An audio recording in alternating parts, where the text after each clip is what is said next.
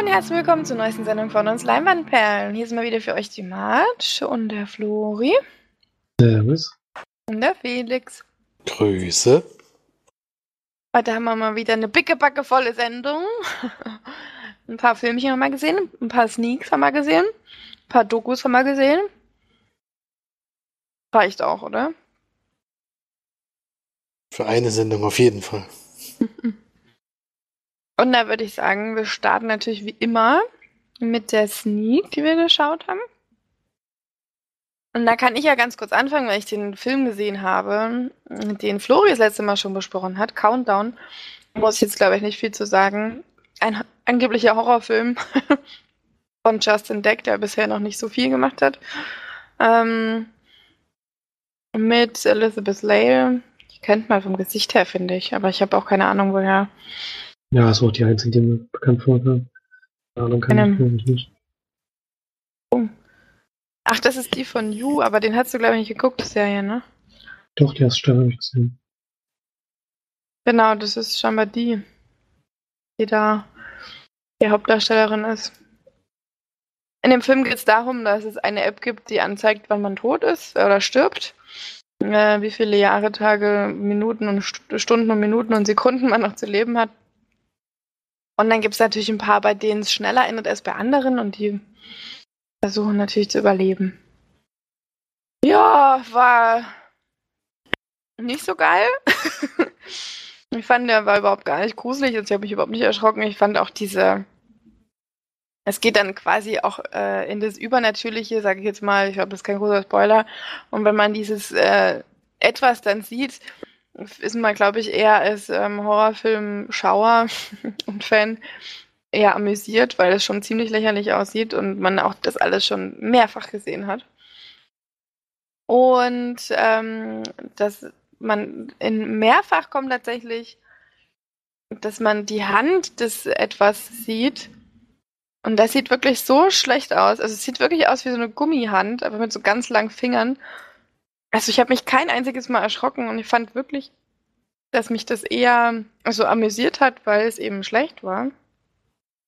Aber er war kurz, äh, ging schnell los im Kino. Also da kann man das ähm, Admiral in Nürnberg wirklich loben, weil es, glaube ich, glaub, war fünf oder zehn nach halb. Da ging es schon los und da gibt es keine 20, 30 Minuten Werbung im Trailer vorher. Das ist ganz angenehm, weil man dann nämlich relativ schnell wieder aus dem Kino draußen ist. Also ein Daumen hoch fürs Admiral und ein dumm Daumen runter für Countdown. Ich würde dann vielleicht so drei von zehn Leinwandperlen geben. War ganz nett zum Dahinschauen. Fehlt nur nach Felix in unserer Reihe. Ja, ich werde jetzt nicht freiwillig gucken und das Sneak kam er ja schon, deswegen. Ähm, Ja, vielleicht guckst du ihn ja mal, wenn er irgendwo gestreamt wird. Kann ja trotzdem sein. Sie hatten im Durchschnitt übrigens fünf. Allerdings äh, sehr wenig Bewertung. Also der Schnitt war sehr, sehr gering, sage ich jetzt mal. Bei Filmstarts hat er- bei Filmstarts hat er 1,5 von 5. Ja, es wird nicht mehr. hm.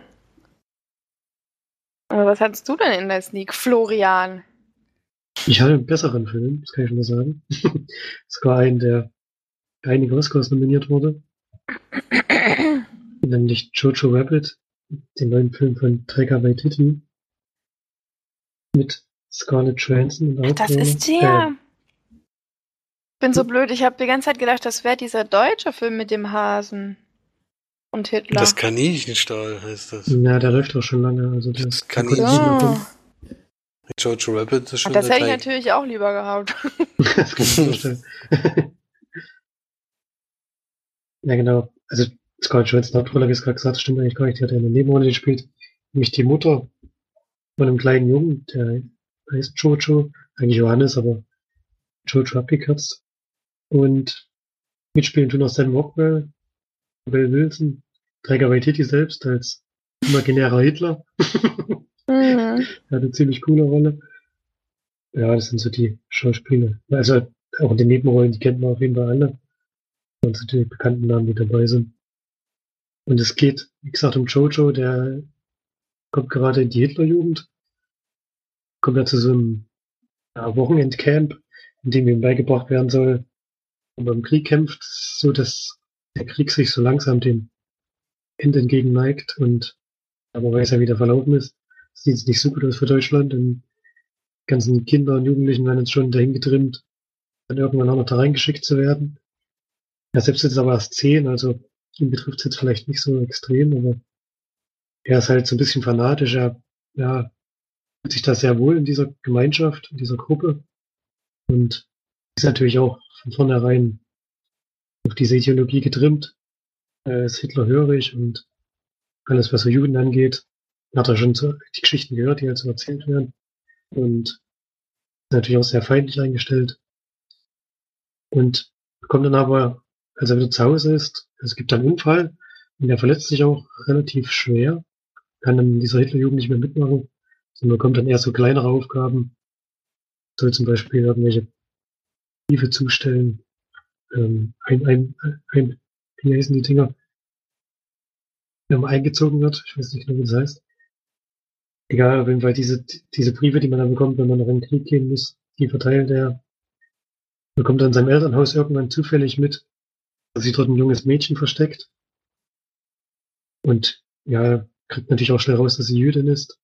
Was dann so ein bisschen sein, sein Weltbild auf den Kopf stellt, weil seine Mutter offensichtlich dieses Mädchen dort wohnen lässt.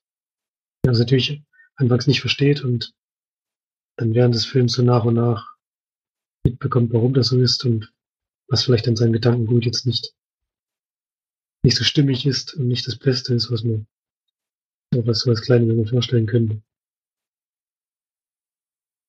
Ja, viel mehr will ich noch nicht verraten. Es ist ähm, eine Parodie, es ist eigentlich sogar fast eine, eine Karikatur auf die Zeit. Also man muss sich schon darauf einstellen, dass der Film alles auslässt oder fast alles auslässt, was diese Zeit eigentlich an Schrecken und schlimmen Dingen hervorgebracht hat. Das zeigt der Film größtenteils nicht, das will er auch nicht zeigen, sondern es ist schon eine Tragikomödie, die sehr viel auf den komödiantischen Aspekt legt. Ähm, es geht schon auch darum, die Nazis ein bisschen dumm zu machen. Kann man nicht anders sagen, die zu veralbern und ja, der Film hat jetzt nicht so einen Tiefgang oder so, was man vielleicht bei dieser Zeit, in der der spielt, orten würde, aber das will der Film auch nicht. Und das zeigt eigentlich auch von der ersten Minute an. Das ist schon auch ziemlich großer Quatsch teilweise, was da passiert. Und darauf muss man sich halt einlassen. Hat trotzdem zwei, drei wirklich auch tragische Szenen, die einen auch ein bisschen mitnehmen, auf jeden Fall. Aber ist jetzt, wie gesagt, nicht der Hauptaugenmerk, den der Film da, da drauf legt. Geht dann ja um die Geschichte zwischen den beiden vor allem, die sich natürlich immer mehr annähern und ja, kann sich dann schon so ungefähr vorstellen, was für eine Richtung sich das entwickelt. Geht natürlich dann auch in Richtung Freundschaft und sowas.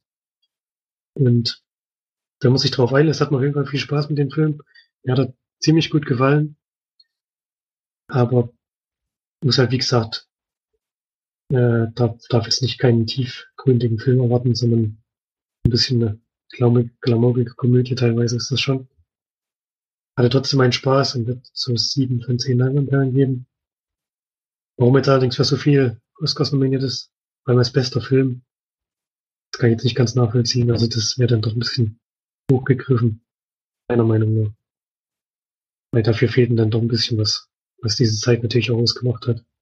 Der dann größtenteils ausspart. Ich habe trotzdem eine Empfehlung, also kann schon weiterempfehlen, sich, sich, sich anzuschauen. Macht schon Spaß auf jeden Fall.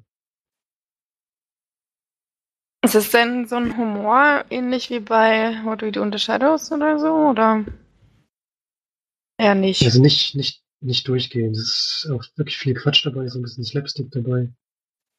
So ein bisschen halt äh, ja, Kinder machen halt Blödsinn in irgendwelchen Situationen, die größere Auswirkungen haben weiß nicht, ob man es jetzt damit vergleichen könnte. Vielleicht seine Rolle so ein bisschen als, als imaginärer Hitler. Kann man vielleicht so ein bisschen mit der Rolle, die er auch in, in Dune Shadows hat, kann man vielleicht ein bisschen vergleichen. Sonst in den restlichen Film eher nicht. Ist denn ein anderer Kumpel dabei, den er immer mit, mit dabei hat bei seinen Filmen? Glaub nicht, nee, der heißt irgendwie mit, mit irgendwas. Ich glaube, er ist nicht dabei, nee. Schade. Ja, der war ja aber jetzt schon länger nicht mehr. Ja, bei seinen Filmen war er eigentlich immer konsequent. äh. Nee. Aber bei ähm, Hunting for the Wilder People war er auch nicht dabei. Achso, hm. Bei Thor war er auch nicht dabei. das verstehe ich überhaupt nicht. Ist er nicht dabei. Ja, aber davor halt.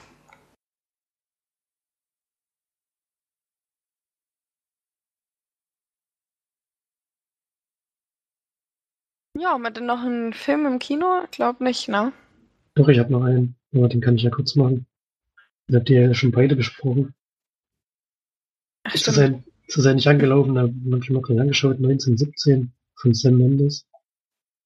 Und zur Geschichte muss man nicht mehr viel sagen. Im Ersten Weltkrieg wenn zwei junge Soldaten eine Nachricht an eine andere Kompanie überbringen.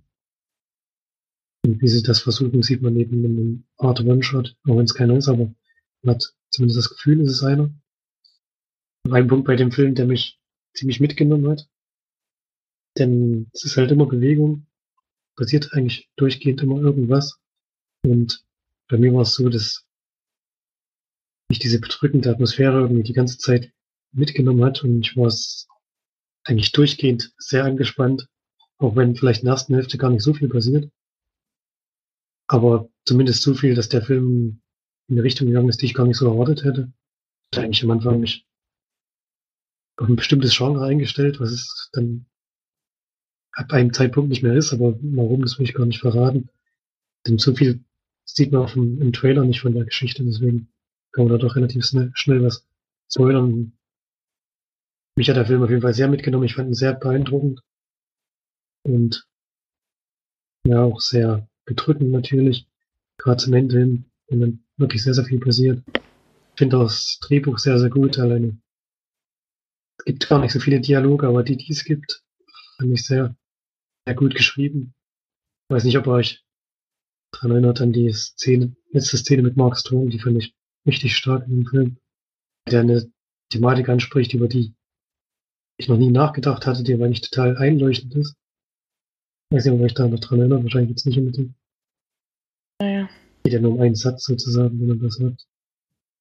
Aber auch insgesamt fand ich das Drehbuch sehr gut, denn die paar Begegnungen, die es gibt, sind eigentlich alle auch sehr, ein, sehr beeindruckend, finde ich. Egal an welcher Stelle des Films. Was die Kam Kamera angeht, Roger Deakins hat die Kamera geführt, das merkt man natürlich auch. Der ist schon Meister seines Fachs, also was so Kameraeinstellungen angeht und wie das alles gemacht ist. Wie sie dann immer um die herumdrehen und mit anderen Perspektiven die ganz die Szenerie zeigen und so und welche Bilder gezeigt werden. War schon alles sehr, sehr, sehr eindrucksvoll. Hat mir sehr, sehr gut gefallen. Würde mich nicht wundern, wenn Kamera auf jeden Fall Oscar gewinnt. Bester Film wird, weiß ich nicht, aber verdient er das irgendwie vielleicht auch. Und ich hatte auf jeden Fall, ja, mal wieder ein Kinoerlebnis, was man nicht so oft hat. Gibt den auch neun von zehn Leinwandperlen. Sehr toller Film, der mir wirklich sehr, sehr gut gefallen hat. Da sind wir ja alle sehr begeistert. Ja. Ja, hat er auch verdient, denke ich. Also. Hat uns ja wirklich sehr gut gefallen. Was hast du denn noch geguckt, Felix? Ich habe gar nicht so wahnsinnig viel geguckt. Ähm, Ja, auch nicht. ein Film nach langer Zeit mal wieder habe ich gesehen, aber den wollte ich jetzt nicht heute mit besprechen. Ich denke mal, den haben wir. Haben wir Watchmen schon mal besprochen? Ich weiß nicht. Ja, ich Bestimmt. bin ja auch schon mehrmals gesehen. Ich habe ihn jetzt endlich mal wieder. Ich habe den jetzt endlich mal wieder gesehen nach langer Zeit. In der normalen Fassung. Ich habe jetzt gesehen, dass es drei Fassungen gibt. Für, also die jetzige ging ja 161 Minuten, die der Director's Cut ja 181 und der Ultimate Cut geht ja 221 Minuten. Der geht nochmal fast 100 Minuten länger als das noch. Das andere ist schon erstaunlich. Den würde ich mir auch nochmal angucken, aber ich finde es immer noch einen beeindruckenden Film und was für eine Comic-Verfilmung, so völlig aus Nichts. Ähm, kann man immer noch sehr gut gucken. Ja, aber als Neueres gesehen habe ich ähm, Der Spitzenkandidat, ein Film von Jason Reitman aus 2018 oder in Deutschland erst 2019 erschienen. Jetzt auf, also es ist schon ein bisschen länger her, dass er auf Blu-ray rauskam. Und es geht um den Demokraten Gary Hart, der äh, damals gegen gegen Bush angetreten ist, wohl in der in den Vorwahlen der Präsidentschaftswahl. Nee, 1988, stimmt ja nicht.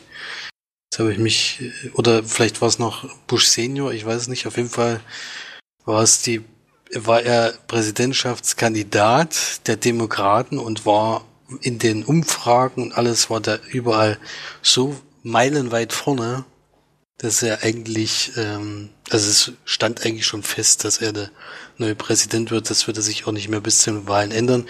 Natürlich gibt's trotzdem noch diesen Wahlkampf, wo er zu ganz, ganz vielen Orten fahren muss und mit den Leuten reden muss. Das kann halt extrem gut. Also das äh, das ist schon immer beeindruckend gewesen, auch wenn man das jetzt da jetzt gesehen hat. Also der in, also in jeglicher Umgebung, da ist er halt bei Baumfällern, Baufellarbeit und sowas dabei und, und hält dann eine Rede. Das kannst du überhaupt nicht vergleichen mit einer Rede äh, ein paar Minuten später, wo er eben vor vor diesen ganzen reichen äh, Leuten in Amerika spricht.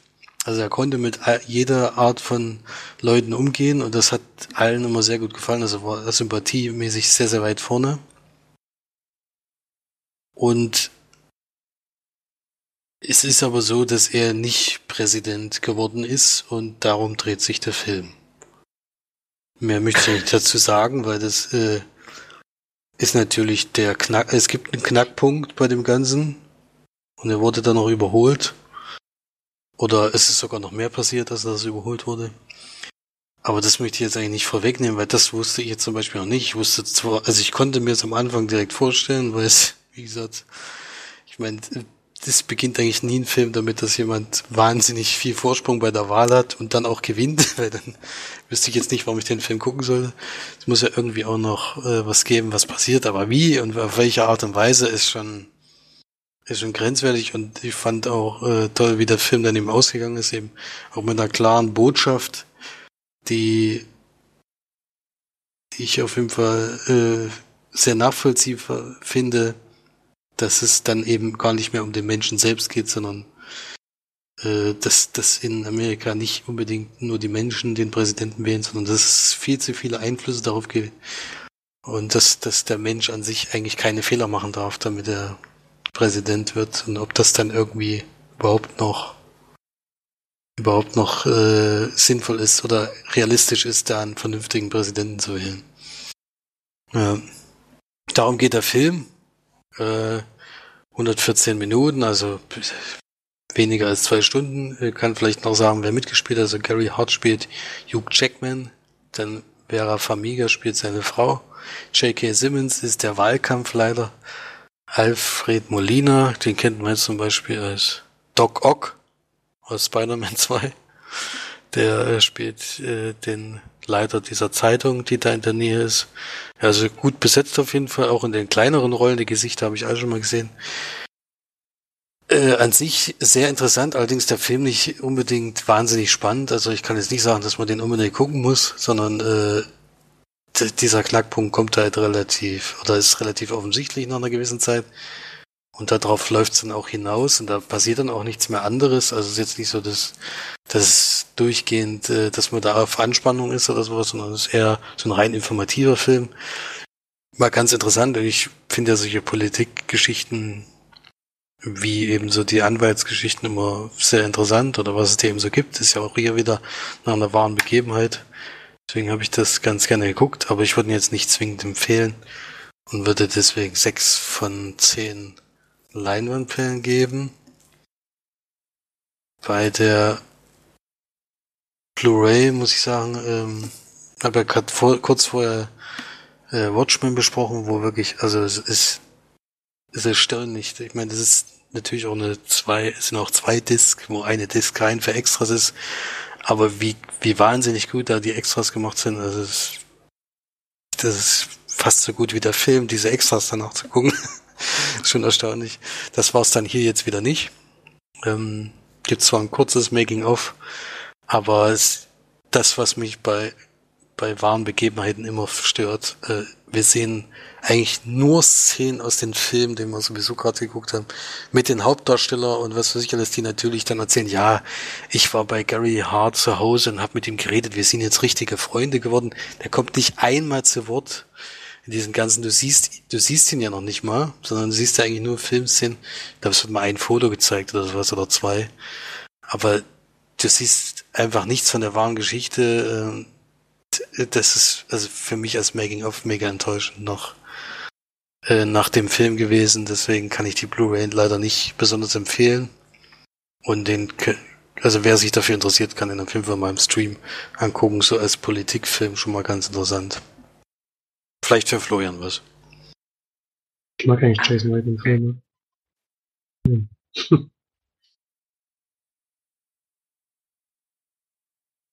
mhm. Hm. Wie machen wir denn jetzt weiter? du hast ja schon lange nicht mehr gebabbelt. Lange nicht mehr gebabbelt. Dann fange ich mal an zu babbeln. Und zwar habe ich jetzt tatsächlich nur noch Dokus geschaut. Deswegen ähm, fange ich mal mit einer an, die jetzt auf Netflix zur Verfügung steht. Fire in Paradise. Ich weiß auch gar nicht so genau, warum ich mir die überhaupt runtergeladen habe. Vielleicht wegen den ganzen Bränden in Australien, die momentan dort herrschen. Eine Doku über ein Feuer in Kalifornien in Amerika. Ähm, in dem gleichnamigen Ort Paradise sozusagen. Also gleichnamig wie im Titel. Und zwar ist es, äh, das geht nur 40 Minuten, glaube ich, 40 oder 50 Minuten. Eine Doku über Überlebenden von dort, die quasi erzählen, wie das alles damals von Handen oder vonstatten ging. Auch Leute, die beispielsweise Feuerwehrleute oder Freiwillige, die geholfen haben. Denn in Paradise und auch die umliegenden Dörfer, aber in Paradise war der Schaden tatsächlich am höchsten. Mehrere Kilometer weit weg gab es quasi einen Waldbrand. da allerdings in diesem an diesem Tag und auch die, Tag, die Wochen und Monate davor schon wahnsinnig trocken waren, ist dieser Waldbrand extrem schnell, sehr, sehr weit hat sich ausgebreitet. Gab tatsächlich auch gerade an diesem Tag einen sehr, sehr starken Wind, weswegen sich dieses Feuer innerhalb von kürzester Zeit von einer sicheren Entfernung zu einer lebensbedrohenden äh, zu einem lebensbedrohenden Ereignis aufgebaut hat und tatsächlich innerhalb von ein paar Stunden die Leute noch nicht mal wirklich Zeit hatten, um sich äh, zu evakuieren. Und da werden Leute interviewt, beispielsweise eine Frau, die mit ihrem Sohn nicht mehr aus der Stadt gekommen ist, die aber trotzdem überlebt hat. Eine Lehrerin, die ja in einem, an einem der, ich glaube, zwei oder drei Schulbusse saßen, die versucht haben, rauszukommen aus dem Feuer. Ähm, und dann eben, wie gesagt, noch mehrere, ähm, teilweise auch Überlebende und auch Helfer, die dort versucht haben, die Leute zu evakuieren, was irgendwann nicht mehr ging, weil dieser Ort teilweise dann auch eingekreist wurde und das so schnell ging, dass dann natürlich auch die Straßen zu waren und nichts mehr vor und zurück ging. Ich glaube, in Paradise wohnen so 40.000 oder so. Ähm, da müsste ich jetzt aber nochmal nachschauen. Auf jeden Fall schon mehrere, ziemlich viele Leute, die dann natürlich auch nicht alle geschafft haben, rauszukommen. Es wurde tatsächlich scheinbar sehr, sehr viel gefilmt damals. Das war am 8. November 2018, also noch gar, gar nicht lange her. Komischerweise hat man davon nicht so viel mitbekommen, fand ich. Und ähm, muss ich noch ganz kurz gucken. Ja, jetzt wollte ich noch schnell schauen, wie viele Menschen da überhaupt wohnen, aber irgendwie kriege ich es nicht raus. Wow.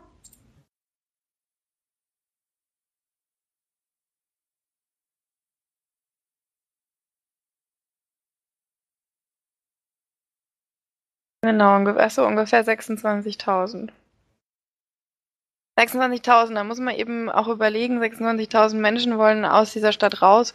Da kommt es natürlich zu einem Haufen Staus und was auch immer. Eine Frau wird dann gezeigt, die sich quasi, oder wird interviewt, die sich mit ihrem Kind dann beispielsweise im, mitten in der Stadt auf, mit mehreren Leuten zusammen und Feuerwehrmännern auf eine betonierte Fläche setzen und legen, Decken über den Kopf ziehen und dann diese sechs bis acht Stunden dort aushalten, aushalten mussten, verweilen mussten, bis dieses Feuer vorbei war, die eigentlich an Rauchvergiftung und sowas eigentlich hätten sterben können, die es aber geschafft haben. Und solche tragischen Geschichten werden einem dann in diesen 40 Minuten waren das, glaube ich, werden einem dann vorgestellt und das ist, finde ich, schon sehr, sehr wichtig, weil ich habe davon überhaupt nichts mitbekommen. Es sind bei diesem Brand 86 Menschen ums Leben gekommen, eine der größten Tragödien in Amerika, tatsächlich auch äh, mit einer der größten Schäden. Also dieses komplette, dieser komplette Ort existiert nicht mehr oder hat dann nicht mehr existiert, wird so langsam wieder aufgebaut. Was da natürlich für einen Sachschaden entstanden ist, ist nicht zu fassen. Und ich finde das eigentlich ein sehr, sehr bedrückendes Thema, was aber immer mehr eigentlich an, an uns randringt, nicht nur in Australien. Ich finde, man hört ja auch von, selbst in Europa, in Spanien oder in, in Griechenland teilweise von großen Bränden auch an der in der Nähe von Bevölkerung und so weiter. Man macht sich da schon langsam Gedanken, das natürlich auch ein Zeichen ist von der Klimaerwärmung und so weiter.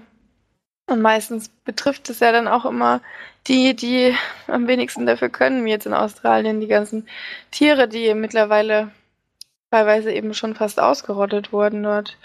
Und dieser, diese kleine Doku, ja, hilft einem da, glaube ich, so ein bisschen, das mal wieder zu realisieren.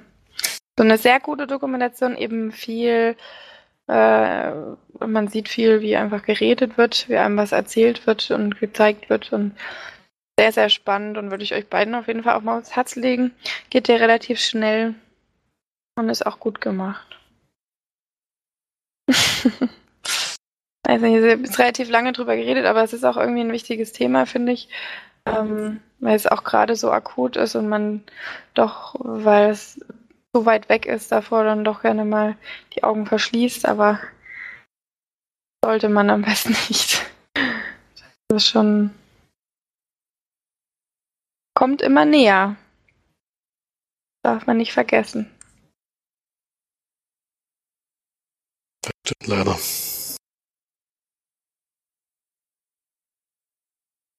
Ja, also bei Netflix schaut es euch gerne an. Fire in Paradise. So, habt ihr ein bisschen was Unbedrückenderes geschaut? ja, ein bisschen unbedrückender schon. Bei Amazon Prime einen japanischen Film angeschaut. Nämlich Shoplifters von Hirokatsu Kureda. Ich hoffe, ich spreche das halbwegs richtig aus. 2018. Und die Schauspieler brauche ich vorlesen, die kennt man nicht. Zumindest nicht, wenn man im japanischen Kino sich nicht auskennt. Und bei Shoplifters geht es um eine Familie, ähm, die in sehr, sehr ärmlichen Verhältnissen lebt. Sind Eltern, dann, die haben eine Tochter und einen Sohn. Und die wohnen bei der Oma. Die Oma bezieht äh, Witwenrente. Und die haben, halten sich so mit Gelegenheitsjobs über Wasser.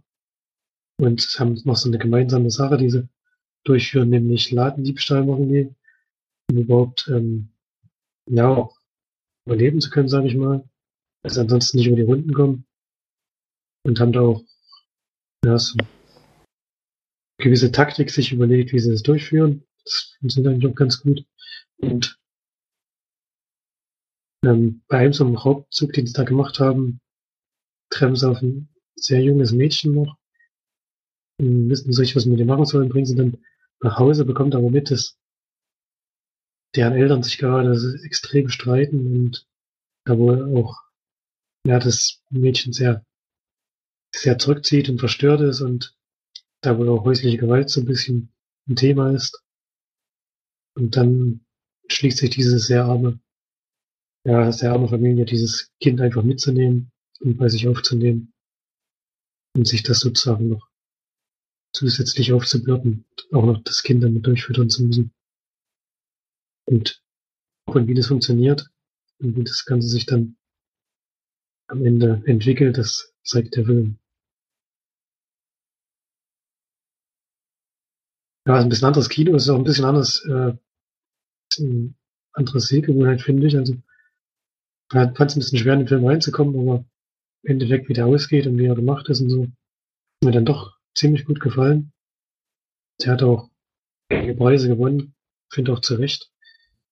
Ähm, ist eine schöne Familiengeschichte, die natürlich am Ende zuspitzt. Und dann passieren auch noch ein paar dramatischere Dinge. Aber ja, ich finde es eine sehr schöne Geschichte, die gut erzählt ist. Und würde ihn auf jeden Fall weiterempfehlen, sich den mal anzuschauen, gerade wer Prime hat. Kann man einfach da mal draufklicken. Und es jetzt so asiatischen Kino habe ich auch noch nicht wirklich viel gesehen, habe aber einiges über den Film gehört, dass er halt auch Vorschusslorbeeren hat, deswegen ich mir mal angeschaut und wird auf jeden Fall nicht, nicht bestraft, sage ich mal, sondern hat mir gefallen und gibt ihm auch sieben von zehn Leinwandperlen, gibt ein bisschen zu lange, finde ich, mit knapp über zwei Stunden, aber erzählt die Geschichte relativ ruhig am Anfang und dann zum Ende hin passiert dann noch ein bisschen mehr. Aber es ist auf jeden Fall ein sehr herzlicher Film, ein warmer Film und kann man sich wirklich gut mal anschauen. Kleine Empfehlung von mir auf jeden Fall. War das jetzt ein asiatischer Film oder ein spanischer Film? Ein japanischer Film. Japanischer Film, okay. Also ich, ich hatte am Anfang Spanisch verstanden. Achso, nee. Schon japanisch. Hoffe ich zumindest gesagt. Wenn nicht, habe ich mich versprochen. Macht ja nichts. Ja, Felix, was hast du denn noch geguckt? Müsste ja dann auch dein letzter Film sein, oder? Das ist schon mein letzter Film, ja. Ich habe noch eine Biografie gesehen. Und zwar über Tolkien. Bekanntlich ja der Autor von Herr der Ringe und der Hobbit zum Beispiel. Heißt die denn etwa auch Tolkien? der Film heißt Tolkien, ja. Ist Wow. von Dome Karokowski, ein finnischer Regisseur, der hier mal in den USA einen Film machen durfte, denn davor hat er viele finnische Filme gemacht. Der bekannteste ist wohl Helden de, der, des Polarkreises oder sowas von 2010. Das ist jedenfalls ein Film, den ich kenne. Den Rest sind alles sehr finnische Titel, äh, die ich noch nie gehört habe. Und es geht natürlich um Tolkien und zwar um seine ja, Vorgeschichte, bevor er eben Herr der Ringe geschrieben hat oder angefangen hat zu schreiben. Oder vielleicht auch der, Ho- nee, ich glaube, er hat mit der Hobbit angefangen. Ähm, das ist wirklich das Letzte, was im Film passiert. Dass er, das spoiler ich jetzt einfach mal. Er fängt ein Blatt an mit den Worten, äh, was wohl der erste Zeile im Buch ist. Das kann man aber sagen, weil man weiß natürlich, worauf es hinausläuft. Hier geht es eher darum, wie er dazu gekommen ist, ähm, was er für eine Ausbildung genossen hat und was in seiner Zeit als junger Erwachsener passiert ist, bis es eben dazu kam, dass er angefangen hat, Bücher zu schreiben für, für Bücher und Sprachen. Vor allen Dingen hat er sich schon sehr, sehr früh interessiert, äh, hat, hat viele Sprachen gelernt, schon von der Mutter, also der Vater war irgendwie schon sehr früh verstorben oder, oder verschwunden, nee, verstorben. Und die Mutter wird dann eben, also die gehen dann in so eine katholische Einrichtung, wo der Priester sich so ein bisschen mit um die kümmert, weil sie eben jetzt Witwe ist und auch eben um die zwei Söhne. Und die bringt ihn schon relativ viel, viele Sprachen bei. Also er kann, glaube ich, als, als zehn oder zwölfjähriger kann er schon vier Sprachen. Äh, was ich bis heute noch nicht mal ansatzweise könnte. Ich kann noch nicht mal eine zweite richtig. Ähm, das kann er da schon wahnsinnig gut und er interessiert sich halt um die Richtung alles. Also liest wahnsinnig viel. Er ähm, schreibt schon äh, kleine, also nicht Geschichten so richtig, sondern er über Orte, die er, die er mag oder die er sich ausdenkt und malt auch richtige Bilder dazu. Das kann aber auch schon relativ gut. Ist aber dann so, dass seine Mutter dann auch noch relativ früh verstirbt und er kommt dann in so eine er erst in einem Pflegeheim mit seinem Bruder, aber dann in eine Pflegefamilie, wo auch mehrere andere Waisenkinder schon sind. Äh, und in der Schule kommt er erstmal sehr schwierig zurecht, aber nach kurzer Zeit findet er sehr vier, also sind dann insgesamt vier Leute, also drei sehr gute Freunde, die dann auch so eine Art Club gründen, dem sie vor allen Dingen ihre Fähigkeiten eben zur Geltung bringen. Also der eine darf zum Beispiel zu Hause keine Musik großartig machen, äh, außer eben sein Instrument die ganze Zeit üben. Eigentlich soll er da eben Musiker werden, aber er will unbedingt Komponist werden, was sein Vater überhaupt nicht toll findet. Äh, bei anderen ist es eben der, der dichtet sehr gerne. Das ist für die Eltern auch brotlose Kunst. Er ist eben, gut, bei ihm sind keine Eltern da, die da irgendwie Einfluss drauf haben. Aber er schreibt eben gerne Geschichten und eigentlich ist dieser Club, den die, die den dann zu gründen, eben, dass sie sich gegenseitig ihre neuen Sachen vortragen und eben Feedback dazu bekommen. Bei dem einen eben die Musik, bei dem anderen das, die Geschichten oder die Gedichte. Und da entwickeln die sich halt deutlich weiter und da geht's dann auch so weit, dass sie eben irgendwann anfangen zu studieren. Die zwei in Oxford und zwei in Cambridge, glaube ich. Und dann kommt eben der große Knackpunkt, wie gesagt, denn äh, der Erste Weltkrieg beginnt und es werden alle vier eingezogen. Und dann sehen wir eben, ja, es ist, ist schon so ein bisschen wie 1917, also das Schlachtfeld sieht dem sehr ähnlich. Wir haben es ja gerade erst sehen müssen und sieht da auch wieder katastrophal aus und schlimm aus. Man kann sich ja schon vorstellen, dass es nicht für alle so gut ausgeht.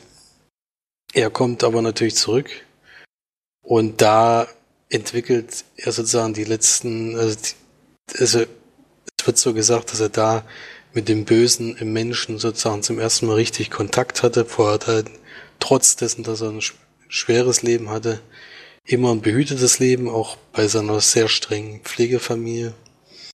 Aber es ist immer so gewesen, dass er, dass er gut behandelt wurde. Und da hat er zum ersten Mal erkannt, was was in dem Menschen, also dass es eben auch sehr viele schlechte Seiten der Menschen gibt und vor allem im Krieg halt. Und da entwickelte er sozusagen die Figur des Gegenspielers, in, also de, den Sauron sozusagen. Äh, bei Herr der Ringe, den hat er sozusagen in dem Krieg da so ein bisschen entdeckt. Das wird dann bildlich auch dargestellt, was wirklich beeindruckend ist. Also dass äh, wie eben dieses Kriegsszenario so durch äh, Fantasiefiguren ersetzt wird und dann sehr Herr Ringe ähnlich aussieht. Das war schon das beste Bild im ganzen Film. Muss man so sagen, das ist beeindruckend gewesen. Und ja, dann, äh, wie das eben danach noch weiterging und bevor er eben anfängt, zum ersten Mal ein Buch zu schreiben. Hm, ja. Klingt ein bisschen trocken, äh, kann ich auch nachvollziehen, so kam es mir auch vor. Äh, also es ist schon kein Stoff, den man, glaube ich, unbedingt in dem Film verarbeiten muss. Weil relativ wenig natürlich passiert. Also die, wenn die da gegenseitig ihre Sachen erzählen, sowas ist immer ganz nett, aber irgendwie auch langweilig.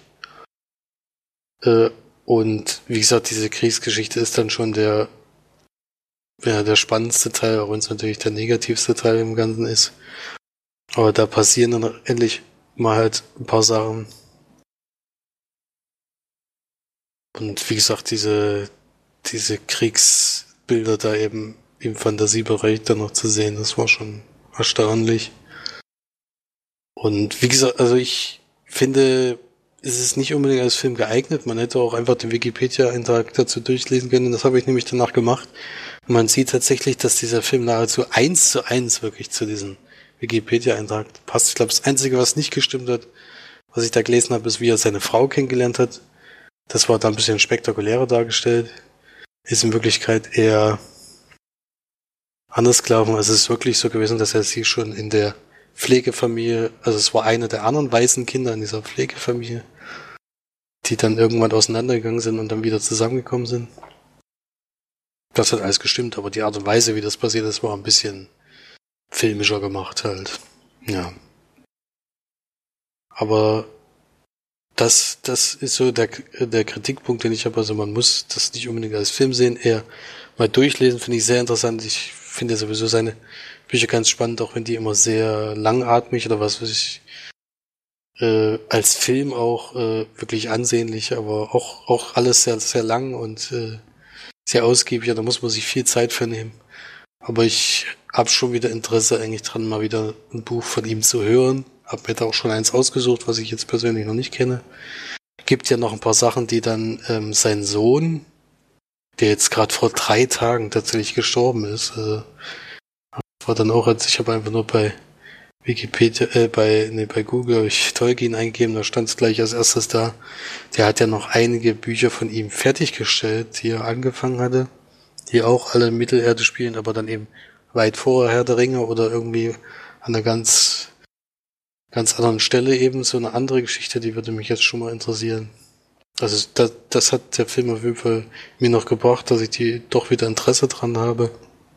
Aber ich würde jetzt euch beiden nicht unbedingt empfehlen, allgemein auch nicht so. Also es ist irgendwie nicht so eine spannende Biografie, die man jetzt unbedingt gesehen haben muss und deswegen für mich sind das fünf von zehn Leinwandperlen. Da hatte ich auch wieder die Blu-ray. Also man kann vielleicht noch sagen, dass Nicholas Holt Tolkien spielt. Äh, den kennt man ja nur schon. Und Lily Collins spielt dann die Dame, die er dann kennenlernt. Und auch andere bekannte Gesichter sind auch dabei. Auch sehr gut besetzt, finde ich. Also auch die anderen Darsteller, die ich jetzt nicht kannte, äh, haben mir gut gefallen. Und man kann den Film dann nochmal gucken mit dem Audiokommentar vom Regisseur. Äh, es gibt noch entfallene Szenen und eine Bildergalerie und ein Featurette, was im Endeffekt äh, so ähnlich ist wie ein Making-of, wo dann eben alle nochmal zur Sprache kommen.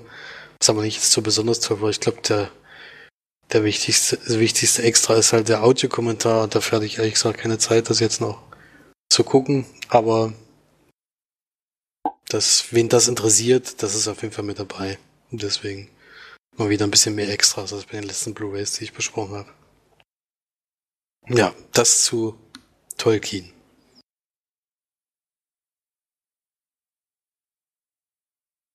Jo, dann kommen wir, glaube ich, mal zum letzten Film diese Woche.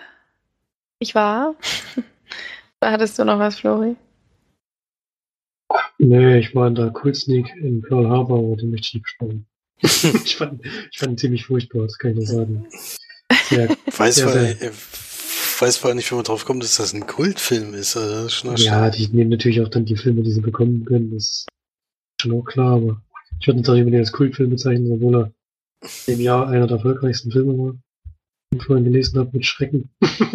Erfolgreich heißt ja nicht immer, dass es auch. nee, das muss ja kein Qualitätsmerkmal sein. Nee, das ist leider kein Qualitätsmerkmal, ja. Ich habe auf jeden Fall nicht mehr gewusst, wie kriegsverherrlichend dieser Film ist. Also ich finde es wirklich grenzwertig oder sogar über die Grenze hinaus was da passiert, wie mit dem Thema umgegangen wird. Beste an dem Film ist wirklich, also was heißt Beste am Film? Das klingt doch ein bisschen komisch. Der Angriff, der Angriff auf Pearl Harbor, also das, was die größten Schauwerte hatten, dann noch am meisten mitnimmt. Diese Liebesgeschichte da drinnen, die ist wirklich furchtbar. Auch wie die aufgebaut ist und wie die verläuft. Diese also Dreiecksbeziehung ist so schlecht. Das ist wirklich, also, Oh Mann. Man kann, man kann, ich weiß nicht, ob man das spoilern kann, aber die bumst einfach nur den, der gerade nicht tot ist. das ist wirklich unfassbar. ja, geht der ja, was soll er machen? ja. Also, ist natürlich immer große Liebe, ist klar. Die haben sich auch schon vier Wochen, haben sich auch schon vier Wochen gekannt und so. ja, okay. Ich will, wollte den Film nicht besprechen, ich finde ihn wirklich schlimm. Und hab den, dann geht er ja noch drei Stunden ewig lang, so dass ich erst sonst mal zu Hause war, wirklich sehr geärgert habe, dass er tragen musste. Aber ja, bleibst dann auch bis zum Ende. Ich habe zumindest durchgehalten, weil ich wusste nicht mehr, wie er ausgeht. Und das Ende ist auch schlecht, aber egal. Hat sich nicht gelohnt zu warten.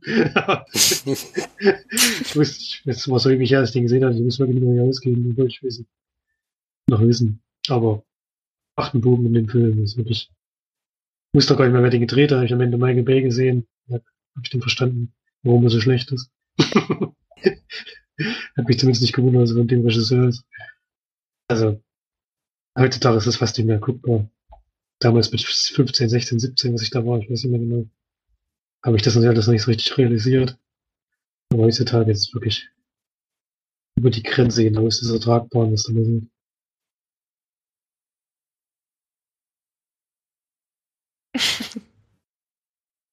Bisschen ranten muss immer sein bei den Leinwandperlen. genau. Einmal Rant in der Folge. Ein Scheißfilm. Eisdreck. Ich habe gar nicht geguckt. Ich guck den Mist auch nicht drei Stunden rumgerotze, habe ich keinen Bock drauf.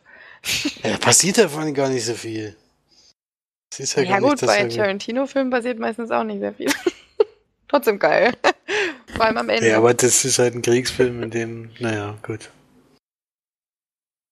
Naja, Schwierig. gut. Ähm, dann jetzt doch mal zu dem letzten Film, den ich bespreche heute. Und zwar wir nochmal eine Dokumentation, die ich runtergeladen habe, weil die Beschreibung sehr kurz und knapp war und ich 0, gar keine Ahnung hatte, worum es da geht.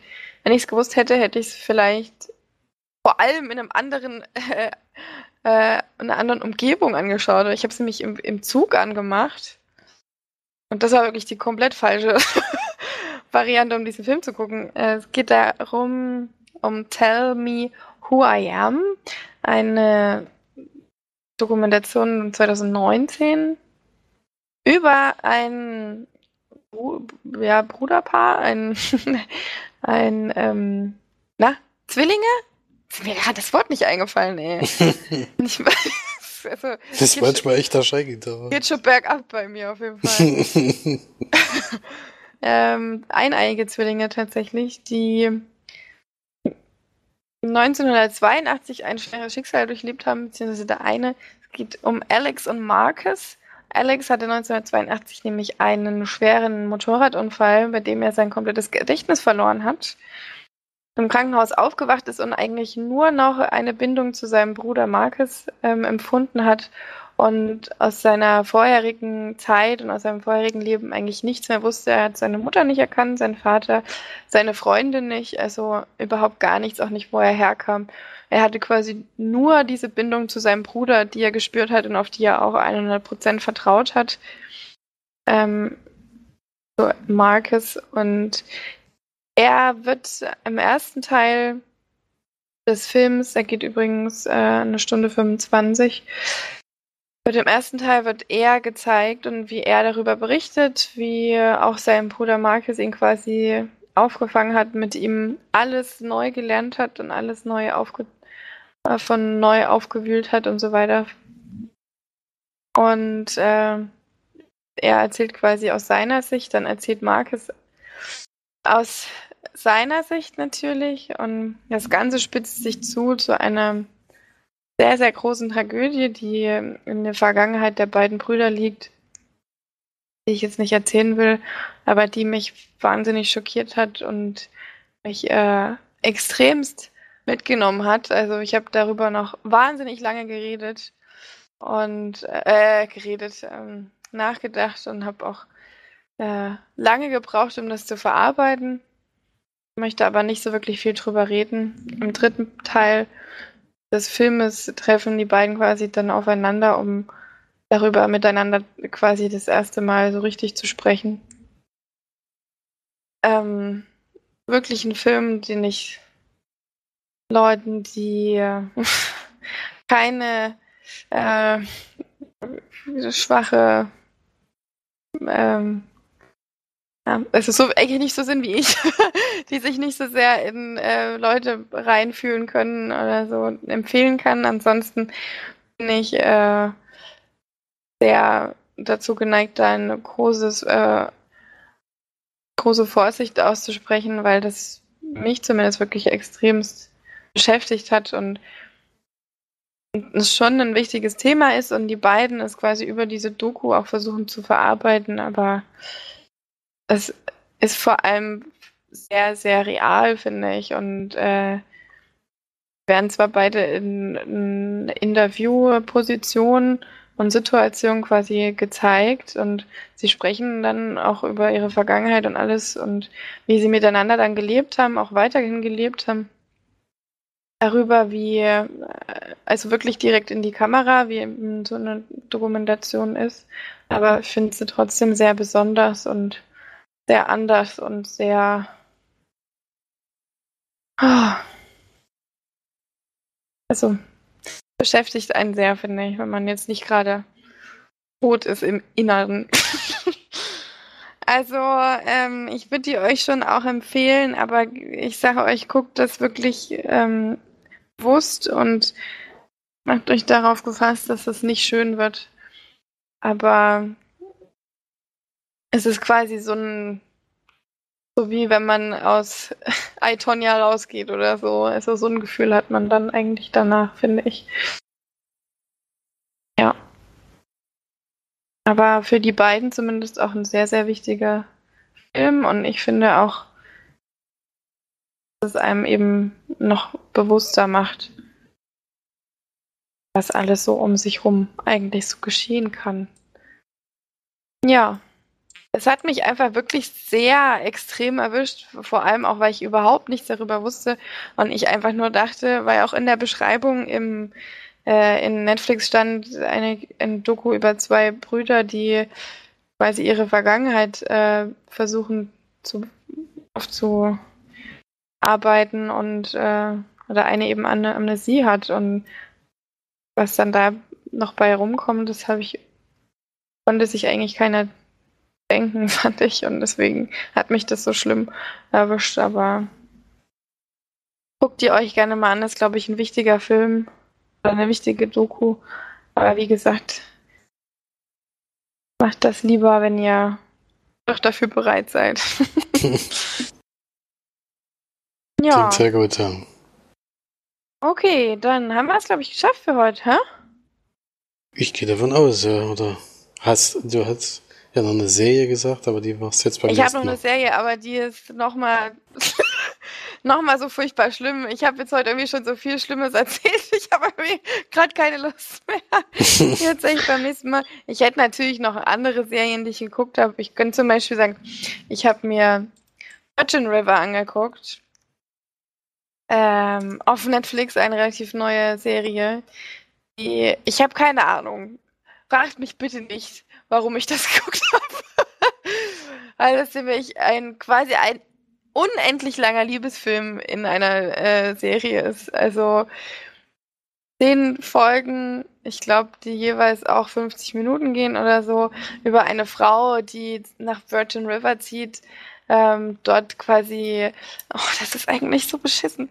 Ähm, ich weiß auch nicht, warum ich das überhaupt, die quasi dort hinzieht, um, ich glaube, hier Krankenschwester oder ist die Ärztin oder keine Ahnung, ähm, zu zu praktizieren, weil sie ein schweres Schicksal auch im, hin, hinter sich hat sozusagen ähm, und aus ihrem alten Leben aus Los Angeles quasi entflieht, die äh, dort quasi jetzt nach Virgin River zieht, ein ganz kleiner Ort natürlich mitten im Nirgendwo, wo aber auch wieder der Barkeeper der heißeste Typ auf der Welt ist und sie sich natürlich in den Barkeeper verliebt und äh, oder, oder auch Barbesitzer und so weiter und das ist alles wirklich äh, so was man eigentlich schon 10.000 Mal gesehen hat, nur eben jetzt nochmal.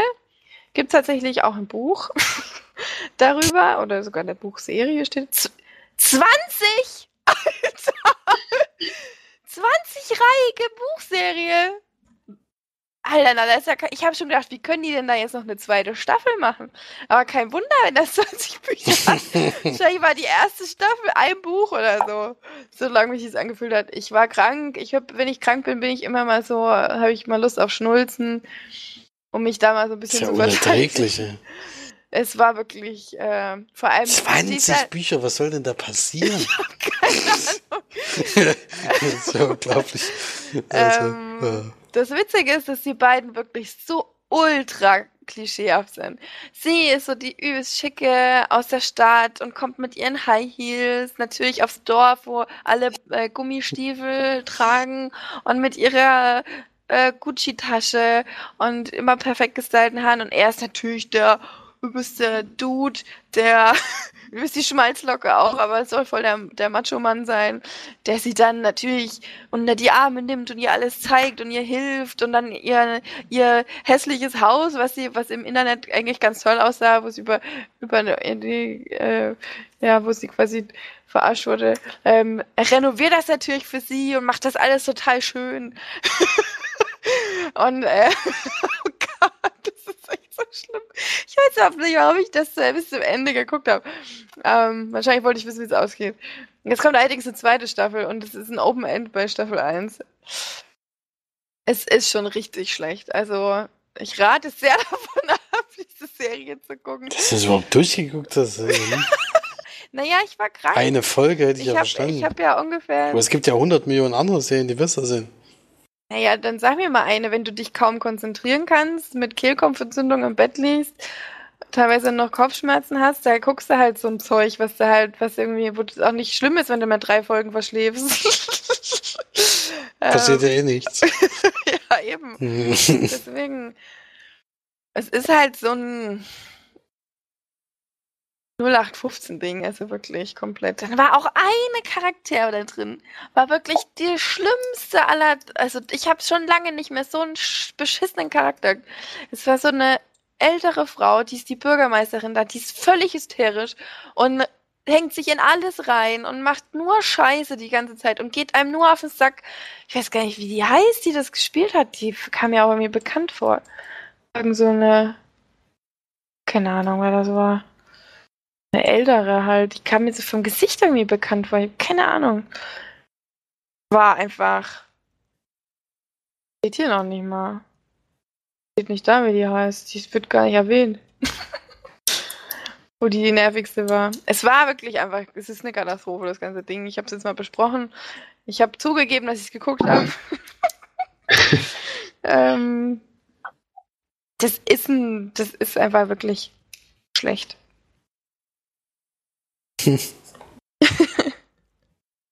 Gut zu wissen.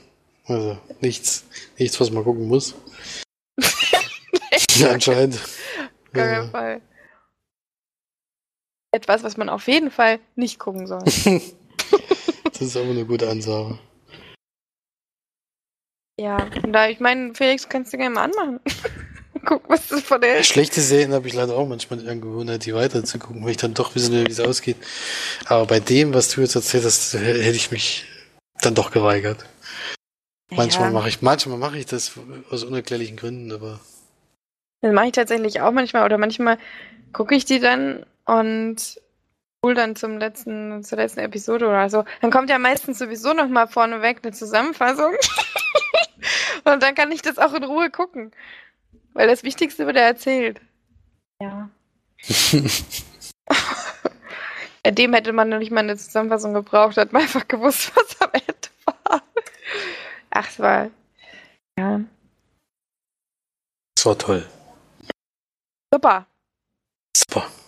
Na Ja, es gibt, gibt Ja. immer eine Serie, äh, die ich jetzt gucke, die ja neu bei Amazon zum Beispiel dabei ist.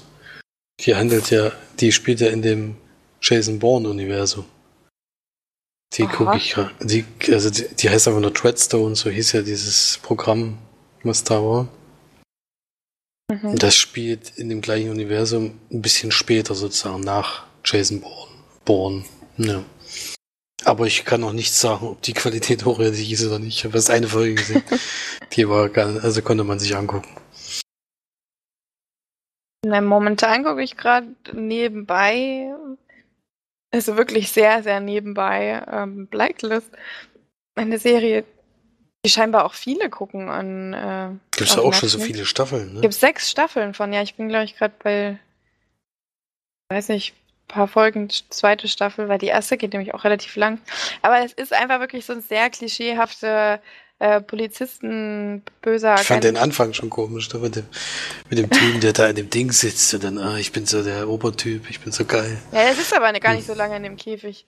Ja, das ist einfach, das ist wirklich, also die Geschichte geht eigentlich wirklich so, dass halt der absolute Oberböse Raymond Reddington kommt und sich verhaften lässt und dann von äh, sich aber nur mit einer, natürlich nur mit einer Polizistin, die gerade zufällig ganz neu beim FBI ist, die ihren ersten Tag hat, ähm, nur mit ihr redet und mit ihr kooperiert und äh, der sich dann quasi, er sagt, ich habe, äh, ich, ich weiß, ihr habt eine Blacklist, ähm, also quasi Leute, die ja, Staatsfeinde Nummer 1 bis 10 sozusagen, oder ich weiß nicht, wie viele da drauf sind. Und äh, er kennt die alle und weiß, wie man die, ja, naja, halt verhaften lässt oder so.